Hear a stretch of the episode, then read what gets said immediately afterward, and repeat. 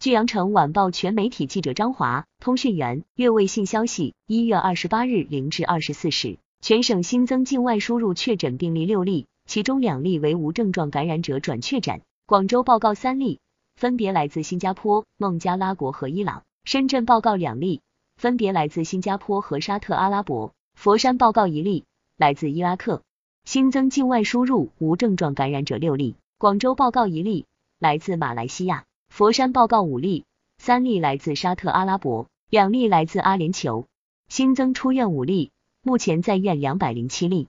截至一月二十八日二十四时，全省累计报告新冠肺炎阳性感染者七千一百四十九例，境外输入五千一百一十四例，其中确诊病例三千七百四十三例，境外输入两千零九十例，无症状感染者三千四百零六例，境外输入三千零二十四例。感谢收听羊城晚报广东头条。